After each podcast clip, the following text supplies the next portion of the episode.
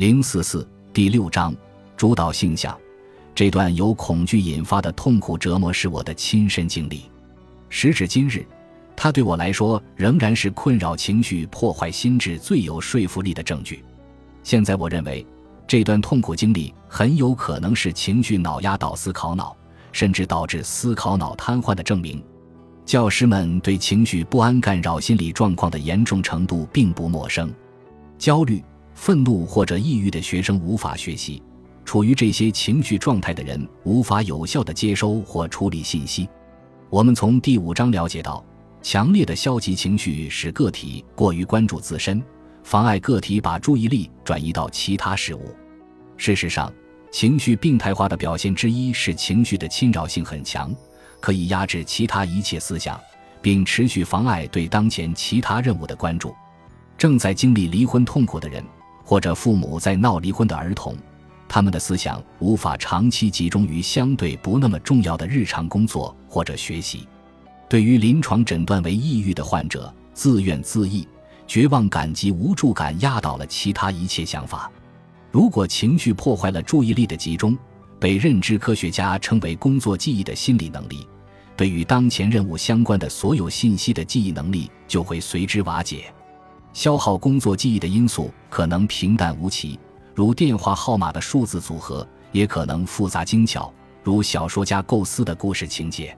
工作记忆在心理世界发挥着重要的执行功能，使其他智力活动成为可能，比如表述一个句子或辨析高深的逻辑命题。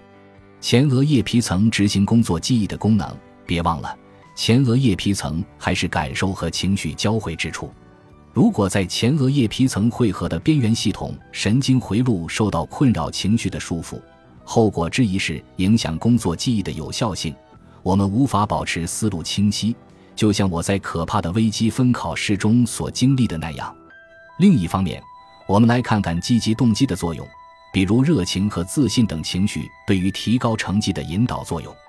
对奥林匹克运动员、世界级音乐家以及国际象棋大师的研究发现，他们共同的特质是鼓励自己不断坚持常规训练的能力。成为世界级选手所需要达到的水平在不断的提高。如今，严格的常规训练越来越多地要从童年开始。在一九九二年奥运会上。年仅十二岁的中国跳水运动员所投入的全部训练时间，相当于美国二十岁出头的跳水运动员的训练时间。中国的跳水运动员从四岁就开始接受严格的训练。同样，二十世纪最出色的小提琴家在五岁左右就开始学习乐器。国际象棋世界冠军开始学习下棋的平均年龄是七岁，而那些只在国内赛事中获得名次的人。开始下棋的平均年龄是十岁，提前起跑意味着终生领先。柏林顶级音乐学院最拔尖的小提琴学生虽然才二十岁出头，但他们累计的练习时间已经超过一万个小时，而处于第二梯队的学生平均的练习时间只有七千五百个小时。一群能力大体相当的人，其中有些人从激烈的竞争中脱颖而出，处于最拔尖的水平。关键在于，他们很早就开始年复一年地进行艰苦的常规训练。坚韧不拔的毅力来源于情绪特质，面对挫折满腔热情，持之以恒，这比其他任何东西都重要。抛开其他内在能力不谈，激励对人生成功的促进作用突出体现为美国亚裔学生在学校和职业领域的出色表现。通过全面的考察。有证据表明，美国亚裔儿童的平均智商要比美国白人儿童高二至三分。根据职业划分，比如在法律和医学领域，亚裔美国人的智商还要高得多。其中，日裔美国人的平均智商为幺幺零，而华裔美国人的平均智商为幺二零。原因很可能在于，亚裔儿童在进入学校之初就比白人儿童用功。斯坦福大学社会学家桑福德多恩布什研究了一万多名美国中学生，发现亚裔学生做功课的时间比其他学生多百分之四十。大多数美国家长愿意接受孩子的弱点，强调孩子的长处。亚裔家长的观点则不同，他们认为，如果你成绩不好，就应该悬梁刺股，一直学到深夜；如果还是不行，就要闻鸡起舞，早早起来学习。他们相信任何人只要足够努力就能取得好成绩。